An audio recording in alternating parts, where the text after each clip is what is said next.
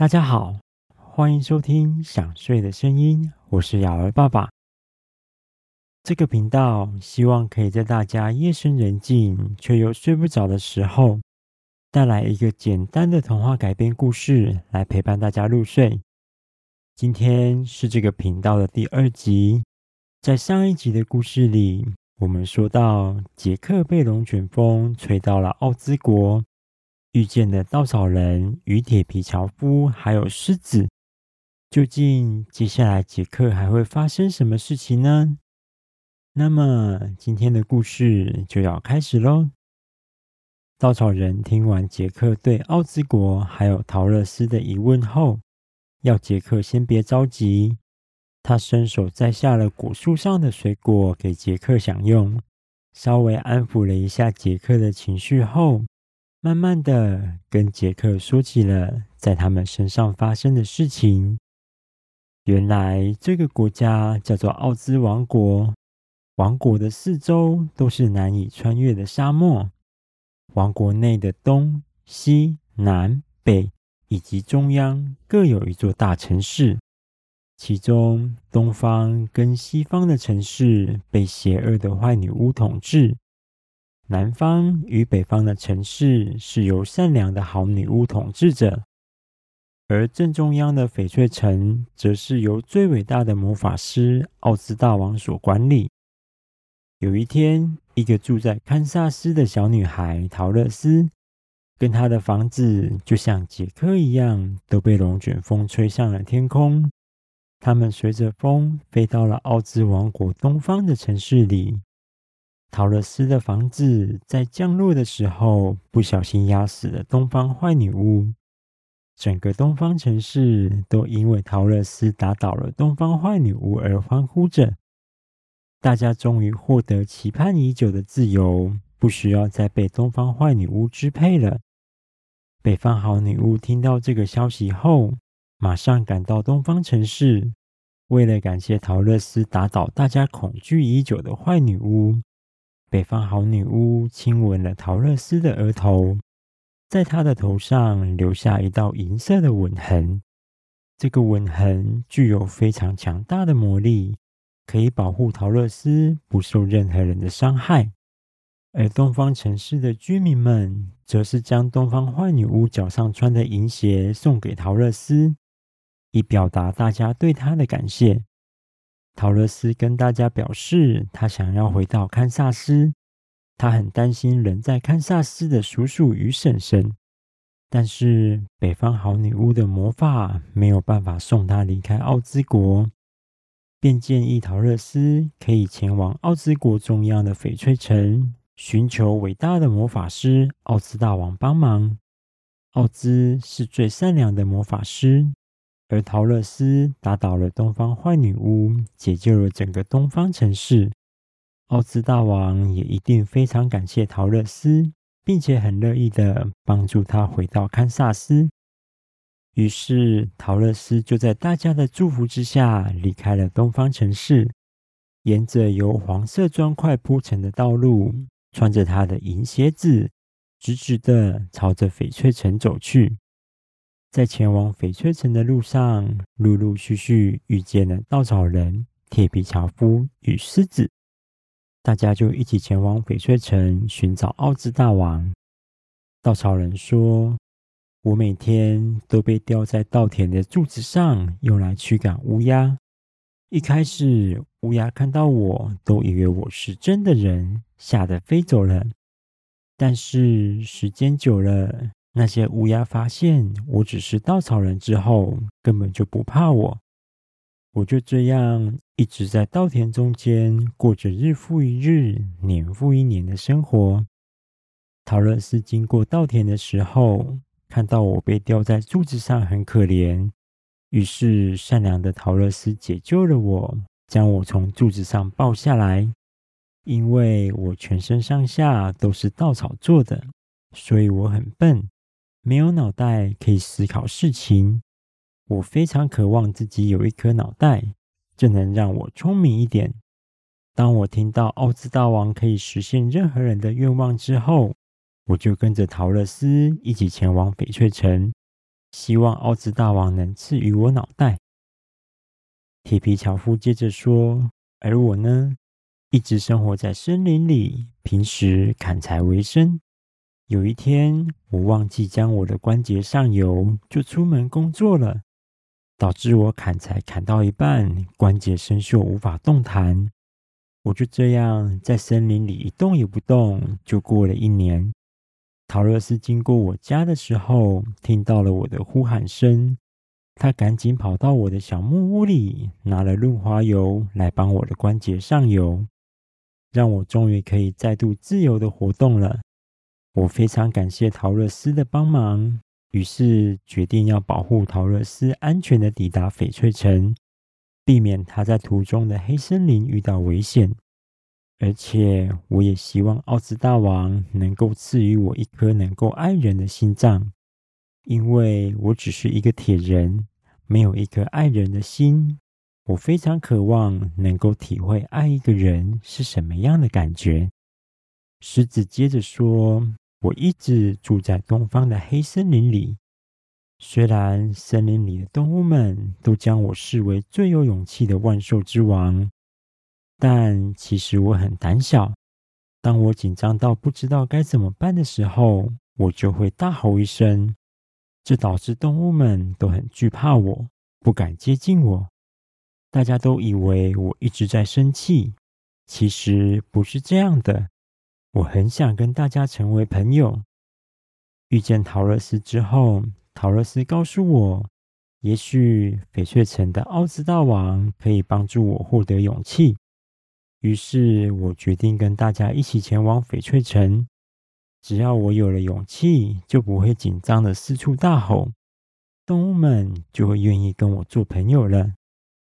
终于，一行人突破重重的困难，来到奥兹所在的翡翠城。翡翠城内的建筑都是由翡翠建筑而成，它们高大而耀眼，每间房子都散发着翠绿色的光芒。城内的每个人脸上也都充满着幸福的笑脸。想必这位奥兹大王一定是非常善良的人，才能将翡翠城治理的这么好。他也一定会达成大家的愿望。桃乐丝这么希望着。没多久，桃乐丝跟稻草人、铁皮樵夫以及狮子来到了翡翠城中央的城堡。他们分别进入奥兹大王的觐见室，寻求伟大魔法师的帮助。桃乐丝在觐见室里见到的奥兹是一个非常巨大而且戴着王冠的光头大脑袋。稻草人接着进入觐见室，他见到了一位穿着翠绿色衣袍的美丽夫人。轮到铁皮樵夫时，他见到了一只巨大无比、拥有五颗眼睛、五只手脚的怪兽。而最后，狮子则是见到了一个巨大而且炎热的火球。虽然他们分别见到了不一样的奥兹大王，却都得到了相同的答案。奥兹大王要求他们打倒西方坏女巫，拯救受苦的西方居民，才愿意达成他们的愿望。为了达成大家的愿望。桃乐丝等人只好再度启程，朝着太阳落下的方向走去，前往西方城市，打倒西方坏女巫。而西方坏女巫早就远远的发现了桃乐丝接近她的领土，他趁桃乐丝等人晚上熟睡时，派出了猎狗群袭击。在一片漆黑的光线下，猎狗们迅速的来到桃乐丝等人身边。就在他们张开那充满利牙的大嘴巴，准备攻击桃乐丝时，铁皮樵夫的银色斧头从上而下砍倒了在最前面领头的猎狗，接着又陆陆续续砍倒了不断接近的猎狗群，最后终于把所有的猎狗都打倒了。原来呀，铁皮樵夫跟稻草人是不需要睡觉的。他们两个一直以来都在夜晚降临时，默默的守护桃乐丝的安全。所以，西方坏女巫想趁着夜晚袭击桃乐丝的计划失败了。这让西方坏女巫气得直跳脚，于是又派出了乌鸦跟蜜蜂群去攻击桃乐丝等人。稻草人原本就是在稻田里负责驱赶乌鸦，所以面对乌鸦的攻击，稻草人一点都不怕，一个接着一个把所有的乌鸦都打倒了。而蜜蜂群则是因为它们尾巴的毒针无法穿透铁皮樵夫那用铁皮做成的坚硬皮肤，结果所有蜜蜂的毒针都撞弯了。只好逃之夭夭，再也不敢接近桃乐丝等人。西方女巫看到她派出的猎狗、乌鸦跟蜜蜂都被打倒了，只好走到衣橱里，拿出她最强大的金色魔法帽，并用那顶帽子召唤了一群背上长了一对翅膀的空中飞猴，命令他们去攻击桃乐丝一群人，因为飞猴们力大无穷。又能在天空中飞行，铁皮樵夫一下子就被飞猴们抓了起来，并丢到悬崖下面去。稻草人则是被飞猴们丢到西方森林最高的一棵树上，因为桃乐丝额头上留有北方好女巫的魔法吻痕，所以飞猴们不敢伤害它，而是非常小心翼翼的把桃乐丝轻轻的扶起来。连同被吓到躲在草丛里瑟瑟发抖的狮子一起带回到了西方坏女巫的城堡里。西方坏女巫把狮子关在铁笼里，当成猫咪在驯养。而她因为惧怕桃乐丝头上的魔法吻痕，所以不敢伤害桃乐丝，只敢命令桃乐丝去厨房帮忙洗碗跟打扫。这样的日子持续了好几天。有一天，西方坏女巫发现桃乐丝脚上穿的银鞋，居然就是东方坏女巫的魔法鞋。她心里想：那可是东方坏女巫的魔法鞋呀！看来桃乐丝还不知道那双鞋子拥有魔力。如果我能从桃乐丝手上抢到这双鞋，凭着她强大的魔力以及我的金色帽子，一定能打倒奥兹大王，统治整个奥兹王国。但是桃乐丝头上有北方女巫的吻痕，不能轻易对桃乐丝动手呀，真是苦恼。西方坏女巫每天看着那双踩在桃乐丝脚下的银鞋，越看越心动，越看越心急。终于有一天，他受不了了。跑到桃乐丝面前，威胁桃乐丝马上交出银鞋，否则就要下咒语，把狮子变成一只青蛙。桃乐丝非常喜欢那双鞋子，当然不肯交出来。一想到铁皮樵夫跟稻草人都已经被西方坏女巫打倒了，现在他居然又想对狮子动手，桃乐丝越想越生气，两个人就在厨房吵起架来。就在西方坏女巫准备转身去对付狮子的时候，桃乐丝随手拿起身边的水桶，将里面的水泼向西方坏女巫。这时，西方女巫突然惨叫了起来，身体渐渐的、渐渐的融化成一滩黑色的水。原来，西方坏女巫唯一的弱点就是害怕水，难怪他进入厨房的时候，都会一直小心翼翼的避开有水的地方。桃乐丝意外的打倒了西方坏女巫，整个西方城市的居民都在为这件事欢呼着。为了感谢桃乐丝，西方城市的居民们结起了绳索，爬到悬崖下面救出了铁皮樵夫，又把西方森林最高大的那棵巨树砍倒，解救了困在树顶上下不来的稻草人。桃乐丝、稻草人、狮子跟铁皮樵夫终于又聚在一起了。他们开心的互相拥抱着，一起参加了居民们举办的盛大派对。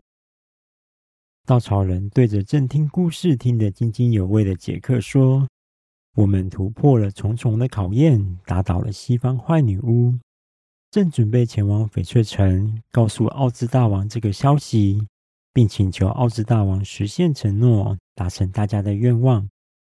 但是昨天晚上突然刮起了一阵好强好大的风，把我们都吹散了。过了一天，我好不容易找到了铁皮樵夫跟狮子，却发现不管怎么找都找不到桃乐丝。然后我就在稻田里发现了你呀，小杰克。杰克吃完水果，用袖子擦了擦嘴角后，对着大家说：“我就是被那一阵龙卷风吹到这里来的。”跟桃乐丝的遭遇一样，我可以体会桃乐丝想回家的心情。我也想跟大家一起去拜托奥兹大王让我回家，因为不管怎么找都找不到桃乐丝，所以大家讨论过后，决定先到翡翠城寻求奥兹大王的帮助。相信善良又伟大的奥兹大王一定会有办法找到桃乐丝，并安全的送他们两人回家。于是，杰克就跟着大家一起启程，朝着太阳升起的东方走去，前往翡翠城。好了，第二集的故事在这里暂时告一个小段落。下一集我们会继续说说杰克在奥斯国发生了什么事情。